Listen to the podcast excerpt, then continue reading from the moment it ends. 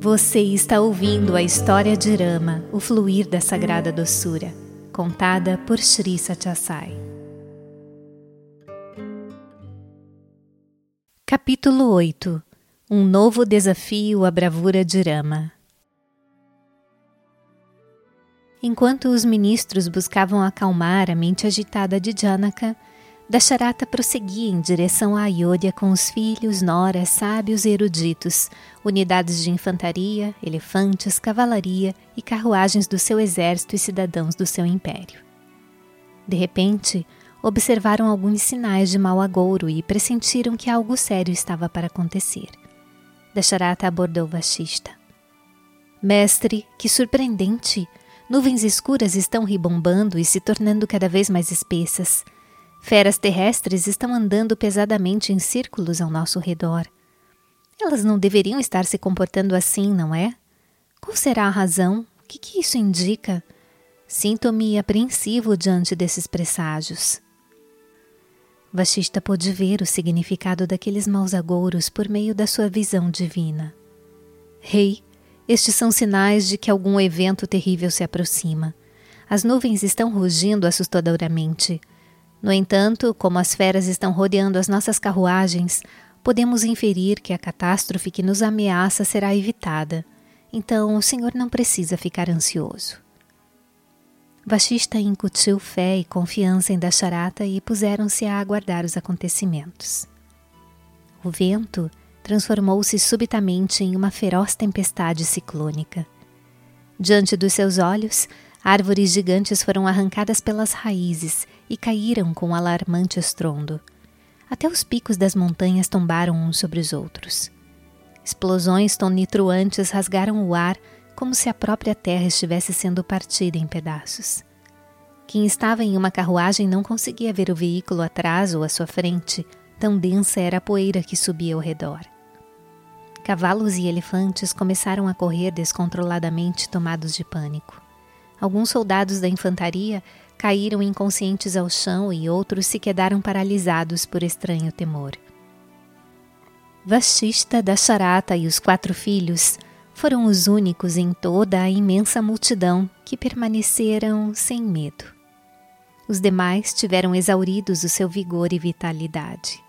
Aliás, por boas razões, pois o solo e o ar se achavam envoltos em trevas. Nisso, a escuridão foi intensificada por ofuscantes clarões e uma temível figura de olhos aterrorizantes surgiu diante deles. Encimava-lhe a cabeça uma coroa de cabelos densamente emaranhados. Trazia um dos ombros um gigantesco machado de dois gumes e ao outro uma aljava de flechas que brilhavam como coriscos. Pareceu-lhe Shiva, com o terceiro olho na testa, a caminho de destruir os poderosos demônios governantes da tríplice fortaleza. Vashista reconheceu-o imediatamente como sendo Parashurama. Porém, ficou imaginando por que estaria tão furioso naquele dia, já que toda sua ira contra os clãs dos guerreiros desaparecera há muito tempo como resultado das campanhas nas quais ele os destruíra. Tentou descobrir o que poderia ter reacendido a chama naquelas brasas já frias. O sábio dirigiu-se a Parashurama com os tradicionais sinais de boas-vindas, tais como convidá-lo a lavar as mãos e pedir-lhe permissão para lavar os seus pés. Embora tenha aceitado esses gestos de boa vontade e sincera recepção, Parashurama encarava Arama com olhos flamejantes. Este, no entanto, reagiu com um sorriso encantador, um sorriso que só alimentou o fogo da sua ira. Parashurama esbravejou. Ó filho de Dasharata, ouvi os seus feitos serem louvados por mil línguas. Também ouvi relatos de como quebrou o arco de Shiva como se ele fosse um simples brinquedo de criança. Tudo isso, porém, são rumores acerca de algo que não observei diretamente. Vim testar pessoalmente a sua bravura. Trouxe este arco divinamente consagrado que pertenceu a Jamadagni, meu venerado pai. Mostre-me a sua força encordoando-o e pondo nele uma flecha, ou então lute comigo. E desafiou Rama com fúria passional. Rama não se alterou diante daquela demonstração de raiva. sorriu tranquilamente e respondeu: Ó oh, Bhargavarama, pensei que o sentimento de vingança que o Senhor nutria contra os guerreiros havia terminado há muito tempo. Por que essa recaída? Por que essa queda, esse absurdo? Nesse momento, Dasharata fez uma profunda reverência e apelou-a para Shurama em tom lamuriante. Bhagavan, o senhor é um Brahmani, conquistou grande notoriedade. Os meus filhos são frágeis adolescentes. Por que acalentar esse ódio vingativo contra eles sem nenhum motivo? Isso não condiz com a elevada posição da sua linhagem. Os seus antepassados estudaram os Vedas ininterruptamente e realizaram ritos e cerimônias com diligente cuidado. Naquele dia, ao iniciar um ritual de penitência, o Senhor mesmo declarou que a partir de então não mais empunharia nenhuma arma. Disse ainda que os seus desejos haviam sido cumpridos. E o fez diante de ninguém menos que o deus Indra, doando a caixa para todos os territórios que conquistara e resolvido a passar o resto dos seus dias na prática de atos virtuosos e na aquisição da equanimidade. O Senhor esteve todo esse tempo empenhado em austeridades na montanha Mahendra. Agora, contrariamente às intenções que declarou, tem a mente determinada a destruir a minha dinastia e a minha família. Não é um terrível pecado agir contra a palavra dada? Ante essa quebra de promessa, de que vale a austeridade? Não há Deus maior que a verdade, não é? O Senhor desafia apenas Rama e diz que lutará somente com ele. Se algum dano ocorrer ao meu filho, toda a minha família mergulhará em terrível calamidade. As nossas vidas acabarão no momento em que o perigo atingir. Um Brahmani como o Senhor não deveria se tornar responsável pela destruição de tantas vidas. Isso não constitui apenas um sacrilégio contra a sua condição de Brahmani, é um abominável pecado. Parashurama não deu ouvidos às palavras de Dasharata, olhava somente para Rama. Tanto o arco que você partiu como este aqui vieram do céu. Ambos foram fabricados por Vishvakarma, o divino artífice. Um foi oferecido a Shiva para ser usado contra os demônios da Tríplice Fortaleza o outro confiado a Vishnu. Quando os demônios foram destruídos, Shiva enviou o arco ao imperador Devarata com as flechas usadas na batalha. Talvez o arco tenha se tornado frágil e fraco, já que o propósito para o qual foi oferecido já tinha sido cumprido. Não é prova de força e heroísmo quebrar tal arco. Este que trago comigo ainda tem tarefas a realizar, por isso conserva o seu vigor e vitalidade. Este arco está plenamente carregado de eficácia e poder. Tome-o, encorde-o e quebre-o como fez com o outro. Essa é a maneira de provar a sua força e heroísmo. Não se gabe por haver partido o arco de Shiva. Quebre este arco e escreva o seu nome nos anais da bravura. Você pode duvidar das minhas palavras quando digo que este é o arco de Vishnu, continuou. O próprio Vishnu deixou-o sob a custódia do grande sábio Rishika, que o passou ao seu filho Jamadagni, o meu pai. Ele possuía extraordinário mérito, adquirido mediante a prática de austeridades. Era tão puro de coração que não havia nele nenhum traço de ódio nem vingança. O meu pai renunciara ao uso de armas, mas ainda assim o ímpio Kartavirajuna o matou. Foi um crime de crueldade sem precedentes Ninguém havia matado outra pessoa com tamanha atrocidade. Decidi que não devia ter misericórdia, que devia lhe ensinar uma lição. Fiz votos de que destruiria não apenas aquele monstro, mas todos os reis injustos. A partir daquele dia, eu os venho cortando em pedaços e jogando bola com as suas cabeças. Este arco esteve comigo em todas essas campanhas. Matei muitos monarcas perversos. Dominei o mundo inteiro. Com isso, a minha raiva daqueles que haviam assassinado meu pai abrandou-se um pouco. Abandonei a vingança e iniciei um sacrifício védico. Convidei Kashyapa para o ritual, pois ele era um grande santo inteiramente empenhado em atividades meritórias. Doei-lhe a terra que eu conquistara a título de taxas rituais por supervisionar o yagna.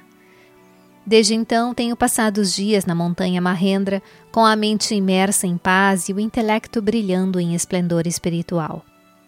O seu pai, Me indagou por que empunhei novamente esta arma e assumi esta postura desafiadora, apesar de haver renunciado ao caminho da vingança e do ódio. Responderia agora, Rama. Dois arcos foram criados no céu e desceram à terra. Você partiu o arco de Shiva. Somente este permanece aqui intacto. Se ele também for quebrado, então a minha renúncia terá sido completa. Assim quero que você o quebre e fique com ele. Aguardo essa consumação. O momento chegou. Estou decidido a usá-lo em vez de deixá-lo passar ou permitir que seja malbaratado. Talvez vocês possam questionar se lutar seria a melhor forma de usar esse tempo. Deve-se, porém, examinar o significado da luta. Ela pode ser para o progresso e o bem-estar do mundo, pode promover a supressão dos injustos e o encorajamento dos bons. Não se pode considerar a guerra como indesejável julgando-a a partir de um ponto de vista superficial. Analisem o propósito. Quando se precisa afiar uma faca, deve-se passá-la sobre uma pedra de amolar. Ninguém pode condenar esse processo por ser prejudicial à faca. Para que o corpo extraia força do alimento, este deve ser posto entre fileiras de dentes duros e moídos sem misericórdia até se tornar uma pasta. Ninguém pode condenar esse processo como uma violência exercida contra a comida. Para se prover alimento puro, sátvico ao corpo individual ou ao corpo político, pode vir a ser necessário recorrer à batalha, ao conflito e à aparente imposição de dor. Bem, estamos no meio da estrada, na metade de uma jornada. Não é apropriado ficarmos aqui falando. Passemos à ação. Devemos começar imediatamente. Vamos, encordou este arco e quebre-o ou trave um duelo comigo. Esta foi a intimação de Parashurama. Lakshmana ferveu de raiva ao escutar o desafio de Parashurama. Estava prestes a intervir com uma resposta inflamada quando Rama o aquietou. Este assunto não lhe diz respeito. Sou eu quem devo responder às perguntas que me fazem. É contra a boa educação você se interpor entre nós. Deixe-me lidar com a situação.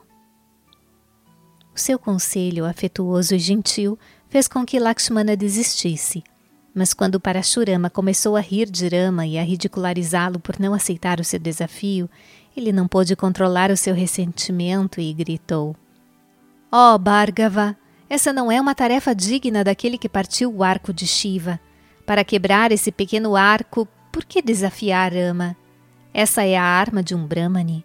É uma simples folha de grama kusha. Posso parti-lo eu mesmo em um instante sem nenhum esforço, até brincando com ele. Por que solicitar a Rama a execução de tarefa tão insignificante? Não preciso transferir essa missão. As palavras de Lakshmana inflamaram Parashurama ainda mais. Rama, no entanto, recebia tudo aquilo com calma e tranquilidade. Sorriu para Lakshmana e apaziguou-o com uma fala suave. Quanto mais enraivecido Parashurama ficava, mais calma e contida era a reação de Rama. Logo, Parashurama perdeu o controle. Deu rédeas soltas à sua língua e pôs-se a vociferar insultos, o que causou certa consternação ao coração de Dasharata. As donzelas e serviçais esconderam-se daquele furioso ataque. As quatro divisões do exército tremiam de medo. Os pândites ficaram aterrorizados. Mas Sita, no entanto, não estava nem um pouco agitada e observava divertidamente a cena, sem se deixar afetar pela mínima apreensão. Infundiu coragem e confiança nos corações de Urmila, Mandavi e Shrutakirti, dizendo-lhes que Parashurama era um coiote manco diante do leão que era Rama. Ao verem Rama repreender Lakshmana, Bharata e Shatrugna não tiveram ânimo para intervir. Caso contrário, teriam também se juntado ao confronto e pedido a permissão do irmão para lutar ou aceitar o desafio. Mantiveram-se a certa distância esperando as ordens de Rama. Vashista, que podia conhecer o passado e o futuro, compreendeu que aquele incidente era somente uma cena do drama divino e permaneceu em silêncio sem se abalar. Com profunda calma, Ramachandra falou: Para Surama, o Senhor é um Brahmani. Em razão da sua casta, é o objeto de adoração para um guerreiro. É parente do reverenciado Vishvamitra. Não acho apropriado matar um Brahmani de tão alta casta ou apontar esta arma sagrada na sua direção. O Senhor mesmo acabou de declarar que esse arco pertence ao reino dos deuses e que até agora destruiu todos os inimigos, cidades e fortalezas contra os quais foi usado. Disse ainda que ele tem o poder de sobrepujar e derrotar a força e o orgulho de quem quer que enfrente. Não seria puro desperdício torná-lo imprestável? Escolha então uma destas duas alternativas e me diga: devo usar o arco para impedi-lo de andar com os próprios pés? Ou de alcançar os mundos superiores que conquistou mediante a prática de austeridades? Essas palavras enfureceram para Shurama ainda mais. Com os olhos vermelhos de raiva, precipitou-se em direção a Rama, bradando: Que conversa fiada é essa? Rama, com uma risada zombeteira, apoderou-se do arco de Vishnu que pendia do ombro de Parashurama, o que feriu seu orgulho.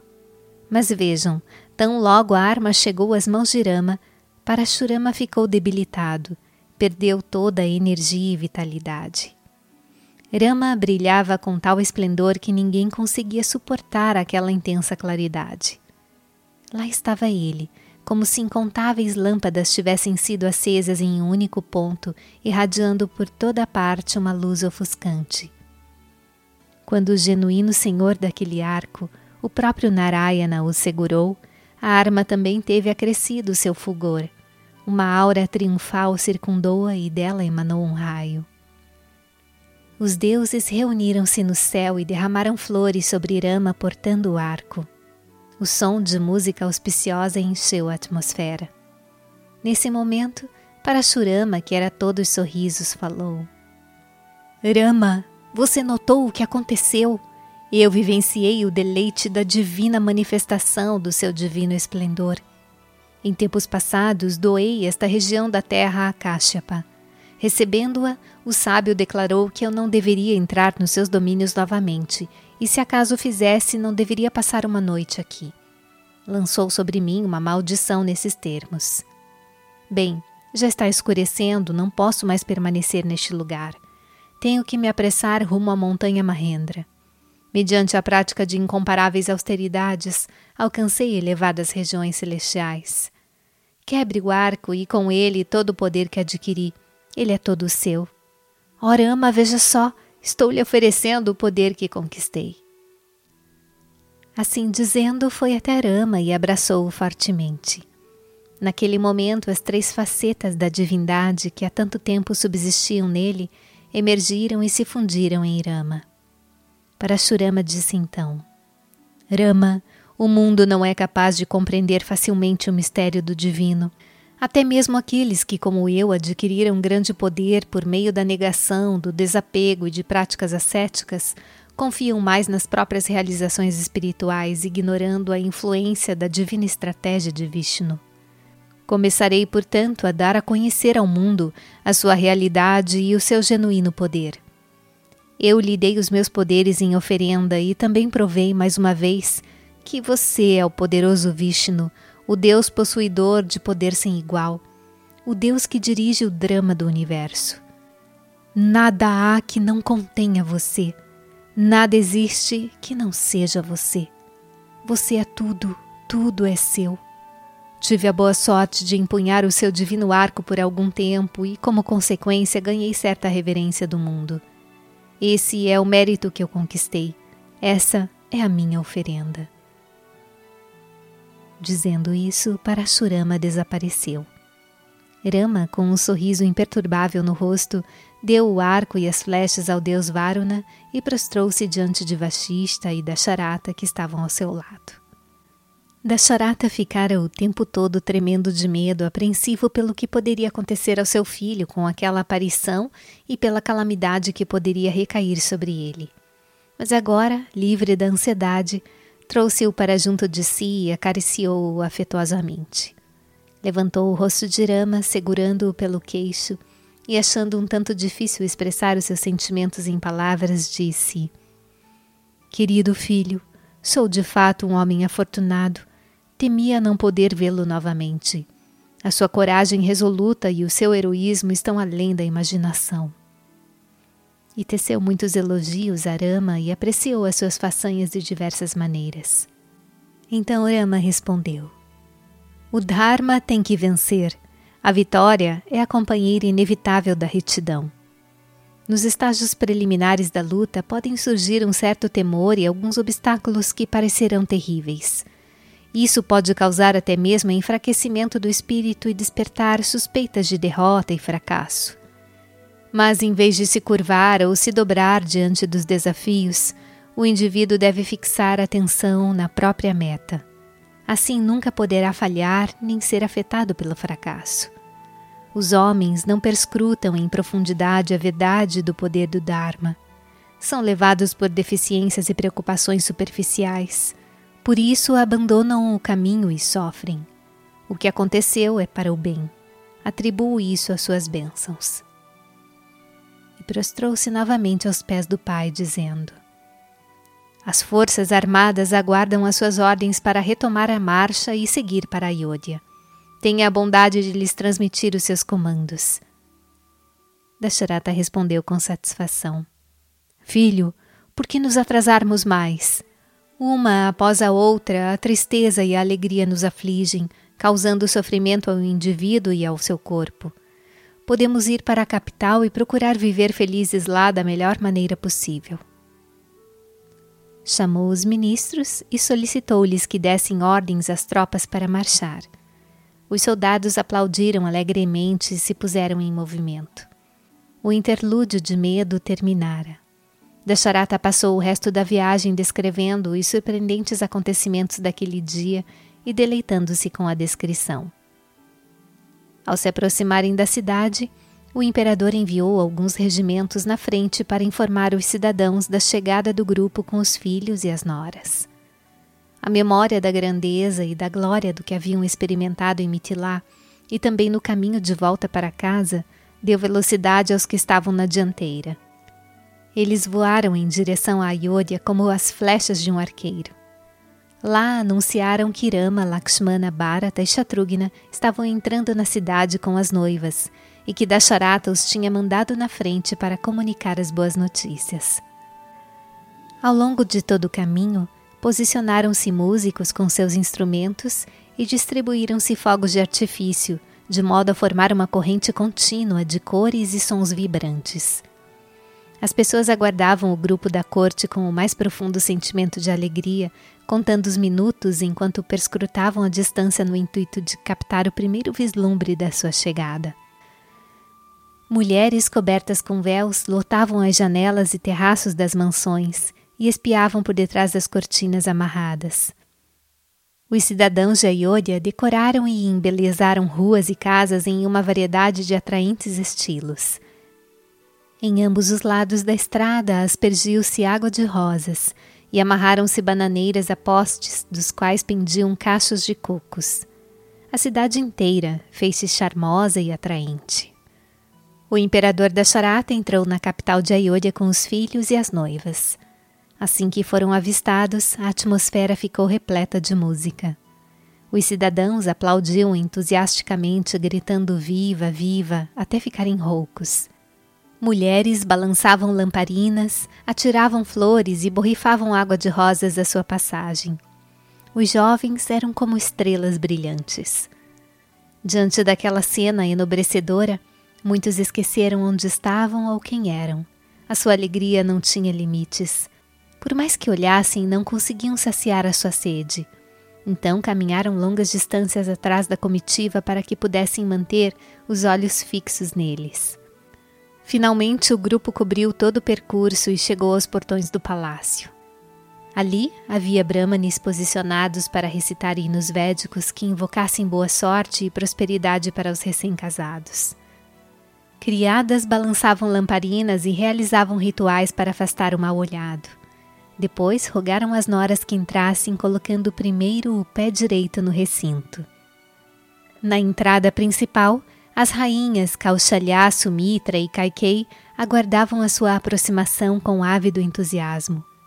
Ali aspergiram perfume de sândalo, colocaram-lhes flores nos cabelos e pontos vermelhos nas testas.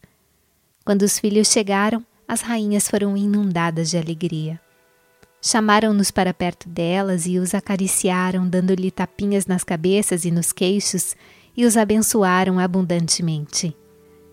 Em seguida, os quatro filhos e as noras prostraram-se diante das três mães, cujos olhos vertiam lágrimas de contentamento, pois a sua felicidade não tinha limites. Enquanto isso, as criadas haviam trazido pratos de ouro com arroz cozido em leite, e as mães colocaram a comida na boca dos recém-casados e os persuadiram a comer. Deram-lhes leite para beber e então os conduziram até os aposentos internos. À noite, as senhoras de Ayodhya foram convidadas ao palácio para participar da auspiciosa cerimônia de boas-vindas aos recém-casados. Um palco impressionantemente belo havia sido preparado e assentos dourados colocados nele. As rainhas trouxeram custosas roupas e joias artisticamente incrustadas com pedras preciosas. Haviam contratado talentosas damas de companhia para ajudar as noras a colocá-las e elas próprias supervisionaram o uso dos trajes e das joias. Em seguida, tomaram as princesas pelas mãos e as levaram até os seus lugares. A essa altura, Rama, Lakshmana, Bharata e Shatrughna, trajando vestes principescas e usando valiosas joias e coroas, já haviam chegado e ocupado os respectivos assentos. Cada um sentou-se à direita da sua noiva. As mães e as senhoras da cidade que haviam sido convidadas regalavam os olhos com o esplendor da cena, tomadas de imensurável bem-aventurança. Enquanto transcorria o cerimonial, distribuíam-se presentes em profusão fora do palácio. Eram vacas, dinheiro, ouro, terra, cereais, veículos e cavalos doados em abundância.